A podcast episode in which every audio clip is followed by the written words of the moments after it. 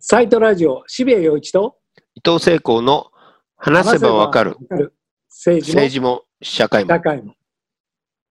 今日は、まあ、我々のサイトラジオ、おなじみ中のおなじみの世田谷区長の保坂さんに来ていただくんですけれども、今日のテーマはですね、うん。企業主導型保育所っていう、ちょっとわからないんですけれども、もまあ、あの待機児童の問題があって、世田谷区なんかもそれについてはいろいろ議論があったんですけれども、うん。で、足りないんだったら企業がうん。どんどんどんどん保育所を作ってしまえばいいんじゃないかっていう、民間がね。はい、そういう、まあ、提言があって、実際にそれが行われたんですけれども、でも実際行われていることは、うんそんな簡単な話じゃないし、実はそこにものすごく大きい問題があって、うん保育士の方が大量に辞めてしまうというような、そういうようなこともあって、えーそこについては保坂さんは非常にうん問題を感じてらっしゃるみたいなんで、お話を伺いたいと思います。はい。じゃあ今日は保坂さん、えーいわゆるな企業型保育園というか、そういうものの持っている問題点についていろいろなお話を伺いたいんですけれども、どういうことなんでしょうか？はい、えっ、と、まずこの話をしたいと思ったのはですね、あの、まあ、河野太郎大臣が、まあ、今、脚光を浴びていて、うんえー縦割り打破だと。うんはい。ではハンコなくせで、ファックスやめろと。うんまあ、本当は、あの、原発はどうなんだ、電力システムどうなんだって やってほしいんです。が、で、ちょっと日本人っていうのは、やっぱり我々も含めて、忘れっぽいのか、うんまあ、どこかで見た方がちょっと年を取って出てきてるわけですよね。うん規制改革だと言って。小泉政権の始まりの時は、やっぱりぶっ壊せですよね。うん縦割りを壊せと。うんで、実はその安倍政権下でですね、やっぱり安倍首相のお下で、待機児童問題っていうのは結構これ苦しんだと思うんですね。まあ、世田谷区は世田谷時代に現場だったんで大変、えー一生懸命やったんですが、で、実はこういう議論があったんですね。世田谷区は審査厳しくしてると、あの、保育をやりたい事業者に対して、例えば別の横浜なり九州で、えー保育園やってれば、どこでも飛んでって見るわけで、一日見ていて、この保育園はやっぱり儲け大事だなと、子供に愛情ないなっていうと、申し訳ないけれども修行してくださいっつって断ってたんです。うんはい。ではね。で、自治体の基準っていうのは結構厳しくあって、事業者をふるいにかけたりしてやっていたと。で、なのに待機児童がすごいじゃないかっていう批判がすごく強かったんですよ。うんはい。で、自治体がうるさいことを言って、いや、ブロックしてるから待機児童問題がいつまで経っても政権を苦しめるんだという、そういった論の中でですね、うんまあもう、あの、この保育園を作る権限をですね、一旦もう厚労省に任せないで、全部内閣の直属で内閣府に子ども子育て本部を作って、そっちでやりますって話なんですね。うんそこで出たのが企業主導型保育で、うんえなんと今3700箇所もあるんです。うんなるほど。はい。で、なんで私がこの話の、えーまあ、途中関与したんですが、もともと自治体に関与させないってことでやってますから、あの、で、認可保育園並みの補助金が出るんですね。うん結構手厚いわけです。それで、で保育園を作るときの、あの、初期投資の基準もなかったんです。青天井ですね。うんいわば、その内装工事はいくらまでとか、そういうのなかったんです。で、いうことで、まあ、すごく緩かったんですね。うん最初は電話で話してたそうですが、あまりにも増えちゃったんで、子供の城をやっていた児童育成協会っていうのは審査したんですよ。はい。だけど、その、20人ぐらいで、その、1000を超えるような保育園の審査ってできないですよね。うんで、すべてメールになったんです。おで、こーれで工事しましたってのは写真を添付すればいいってことになったんですよ。うんで、まあ、そういうずさんさの中で、あの、刑事事件が起きてきたわけです。うんつまり、この企業主導型保育っていうのは、打ち出の小槌であると。例えば、子供20人がビルの中で、まあ、いわゆるマンションの一室、あの部屋をぶち抜いたようなところで保育園やると。うん内装工事ってまあ普通の平均単価、まあ2000万あれば相当豪華な内装になるんですね。うんはいところが、それを9000万ってこうきあのちゃんと業者の請求書があります。領収書があります。で、これ業者とつるんで出せば、スーッと取っちゃうんです、これ。だから、そのメールだけでですね、まあ、極端に言えば、その内装費9000万、あの、振り込まれてくると。中抜きだ。つけて、いくつも作って始めないやつも出てきたわけです。でこれをもう逮捕者も出てるわけです。詐欺だ。で、実はあの世田谷区で企業主導型保育、えーいくつかあってですね、ちょうど2年前の10月に、えっ、と、夕方の3時ぐらいかな、えー今日で破綻しますと。保育士がみんな辞めます。明日からもう保育園、クローズしなければいけないっていうことを業者が言ってきたんですね。うん。で、自治体は関与させないっていう仕組みなのに、もう結局、その保育士がいなくなって、その保育園を当てにしている親たちは困りますよね。はい。なので、あの、結局事業者も困るし、まあ、あの、保育士ももうどんどん辞めるわけだけれども、あの、親たちも行き場がないっていうことで、結局区役所は何やってんだって話になるわけですね。うん。はい。うんで、結局新聞にも出ましたけど、区役所世田谷区の保育園、突然閉鎖って出ますから、うんでこれまでは極端な話、渋谷さん、えーはいそのね、あの、その保育園の住所もわかんないんでしょ？いやー、どこに何人いるのかすもごいですね。はい。めちゃくちゃだな。だから待機児童が何人っていう計算ができなかったわけよ。名簿も。つまり自治体をあの外すっていう制度ですから。で、結果的にその保育園がアウトになった時に我々探しましたよ、その子供たちの行き場とかね。うんはいそしてその事業者に代わって運営する業者を探してきたりしました。うんで、それがまあ、あの、一通り終わってみると、なんじゃこの制度はとうん思ったわけですよ。はい。で、えっ、と、これは野党の勉強会に行って、えーこれはふざけた制度だとうんはい言いました。で、そこにまあ内閣府の、あの、まあ官僚たちが来ていて、まあ名刺交換もしたんで、一応これ内閣府にもちょっと言いに行くよと。うんこれね、せあの自治体を関与させないと、こういう万が一、あの、破綻したときに、どうするんだと。どうにもできないでしょと。顔も知らないんだから。うん連絡先もわからない。うんこれじゃあね、やりようがないと。それから、やっぱり、ずさんすぎますよと、審査が。少なくとも保育園をやってお子さんの命を預かるという事業者は、誰とも会わないでメールだけっていうのはないでしょとうんいうことで、まあ、改革要望をは、え5項目くらいまとめてですね、内閣府持ってったんですよ。はい。でそれから面白いんですよ。次の日、その宮下大臣が、あの、企業主導型保育を改革しますと 言い出して、中身は私が書いたことを言ってるわけですよ。すごいですね。有識。者の会合で、えー、保坂区長、出てきてくれませんかって言うから言ってですね、こうやって改革しろって言いました。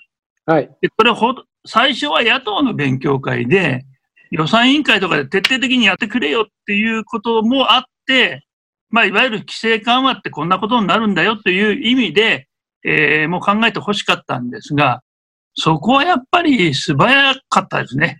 あの、自民党大臣の、嗅覚っていうのかな。サバイバル本能というか。で、すごいですね。改めて言うとですね、えーこれ何人も捕まってます。このき企業主導型保育で。はいで、ここに予算表があるんですけど、最初は平成28年ですね、797億。これはあの年金のお金ですから、渋谷さんも出して、あの企業主導型、えー保育の財源は、えー年金のお子ども子育て拠出金企業負担分が出てます。なるほ790ど。億が、えー翌年1300億になって、えー2018年に、えー1700億になって、このあたりでもう2500もできます。そして今は、えー2269億円。この春で3768箇所ってすごい数ができたんです。すごい数ですね。だから、あの、どんどん作ったんですね、そういう意味では。う。うんん、で、まあ私もあの、何人かこれやってる事業者も友達もいて、真面目にきちんとやってる人もいますよ。はいなるほど。ただ、ただ、振り込め詐欺とか、まあいろいろありますよね、今だとあのドコモコーダーで抜かれる。はいはいはいはい。半端じゃないですよ。だって9000万って見積もりを出せばそのまま通るんだもん。うん。それで、えー振り込まれてくるわけですよね。うん一定の補助割合で。うん。今時あの、ファックスでメールで送信してな、その審査が、審査って言ってもね、形だけですけど、終わったら、5000万、6000万って振り込まれるって仕事ありますか？あってもいない。電話で話してもいないんですよ。持続化給付金だとね、すぐ断られたり、書類見ら、書類しつこく見られたりするのに。すで、ですね。これは、あの、私がまあ言いたいのは、縦割り打破しましたねと。で、総理直轄で保育園本部作ったでしょうね。うん、だけど、結局、それを実務的にこなす自治体のやってた仕事っていうのはまるで無視したんで、これ言い出したのは規制改革会議ですよ。うん。うん。で、なぜかやはり、あの、パソナも入って、運営の監査とかやってるんですけれども。う。うんん。まあそういう意味ではですね、その待機児童の受け皿には確かに10万人くらいになったかもしれない。で、企業主導型っていうから、例えばロッキングオンで、あの、社員がね、お子さん連れてくる。それは、あの、問題はないんですよ。あの、企業の中に保育園を作ると。これ企業主導型保育って、まあ名前の通りですよね。ところが、あの、この企業主導型で大きく詐欺師が暗躍したのは、うん。地域型っていうのがあるんです。で、地域型っていうのは、例えば世田谷区にできたとするとですね、その中で20人のお子さん預かりますよと。そうすると、あなたはどこに勤めてますか？あ私は建設会社です。私は製薬会社です。みんな勤め先ありますよね。保育園に。じゃあ、そこは厚生年金に入ってますよねと。で、その会社が一筆書くわけですよ。つまり、に20人いたら、まあ20社が、その総務が一筆書くと、その20社が連合して、えーその企業が運営している保育園って変でしょ？うん。止まった時に、運営できなくなった時、その20社集まるという自覚ないですよ。そうですね。だから、この規制改革っていうのは、ものすごい無駄遣い。うん。なるほど。結果現れたのは。なるほど。ボロ儲けする人はものすごく儲けます、これ。うん。なるほどで、犠牲者は子供と、実は企業ですよ。企業の福利厚生に本来しっかり使わなければいけないお金を、うん。まあこれ税金じゃありませんからって言うんですよ。しかもね。うんそれを2000億超えて使えますかと、普通。うんでも待機児童なくすためだからいいんだと言っても、そこで詐欺師が大量に出てきちゃったわけですよ。うん。で、こういうことをちゃんと検証するのが野党の役割だと思いますし、うん。要するに規制、規制打破だと。まあ、あの、家計学園も森友も、まあ、規制打破といえば打破ですよね。うん。うん、まあ、ちょっと私はこれね、日本社会のこの企業主導型保育っていう、あの、見せかけの規制改革をして、で、き保育園の形は作ったけど、その質は全く問わないということで、えーまあ一応、その宮下大臣が見直してね、あの、自治体も今関与してます。ちゃんと見に行って、名前も送られてくるようになりました。うん。だけど、そういう失敗をすしているんだと、現に。いうことだけはね、皆さんに分かってほしいし、まあ、規制改革っていうね、え言葉のもとに、何をやってもですね、なんか改革が進むんだというのは、これはまあおかしな話ですよね。うん。これってあれなんですか？例えば、5000万な5000万、9000万な9000万振り込まれましたと、はい。えー保育園を作りましたと。でもはい破綻しましたと。では、その補助金に対する責任は誰も問われることなく、これはこれでしょうがなかったですねっつって終わっちゃうんですか？そうですね。あの、一旦出した補助金を返す仕組みもなかったですね。それだからは本当にもうめちゃくちゃですね。うんだから、世田谷区にビル建てようとしていたっていう噂もあったくらいですから。はあ。どんどん枝分かれしていろんな人に、お前社長やれ、お前は、あの、うん、保育園やれっつってね、その、アイウェイ保育園とか、かきくけこ保育保育園とかね、いっぱい作れば、うん、あっという間にもう億単位になっちゃうわけですよ、振り込まれたおお金が。で、そんな話ってありますかっていうことなんでね。で、会計検査院も出てこない。保険料ですよ、これ。うん。厚生年金。本当は企業も怒んなければいけない。うん。で、それを国会でまともに野党もやらない。これどうしてなのかなと思うんですけどね。うんまあねあ党に何回か言ってみた、安倍智子さんだけはやったんですけども、うん予算委員会分科会って目立たないところでやったんですね。だ 残念。残大念スキャン、大スキャンダルなのに。そうなんです。うんだから、これって、その公金の行方ですよね。うん、税金以上に、税金はまあ、ある種、徴徴税権があって、その選挙で選ばれた政府がどう使うかって、これをまあ、チェックする仕組みもできているけれども、年金の金って共同資産ですからね。うん。あの、政府の金じゃないですからね。うん。だこのあたりがですね、あの、もう一度、あの、ちゃんとそのパブリックっていうものをあの取り戻して、おかしなことがあったらちゃんとね、えー正すと。で、数字で帳尻合わなければ突き返すと。そういう気概がね、霞が関全体から消えたのかなと。うん。それがその官邸一強、その菅さんが仕切ってた、その待機児童をなくせっていうか、もうどうだっていいと。ね。で、議論されたんです、世田谷区も攻撃されたときに。うん。あの、ガード下でいいじゃないかと、保育園なんか。うん。地下室があるじゃないかうんと。でダメだっつってんですよ、その、うんガード下、地下室をね。うんそんなにずっといたいと思わないでしょと、大人だってね。うん成長期の子供は、なるべく太陽の光が当たって、うんできれば園庭にあるところで成長させるべきでしょうんだからそれは全くの企業の論理だけで、こういうふうに、そのお金、これだけのお金があればですね、もっと良質な保育園ができてますよ。日本全国にね。まあ、悔しいですね。で、ねもっと悔しいのは、またその規制か改改革、規制緩和っていう旗が振られると、なんか、いいこと始まるのかな、みたいな。その雰囲気が嫌ですね。なるほどね。ええいや、あの、政治学者の中島さんに来ていただいて、要するに菅政権の持つ一種のその空洞というか、なんか、その縫えみたいに何もかも吸収していってしまう、そうん。の批判しづらさみたいなものがあって、うん。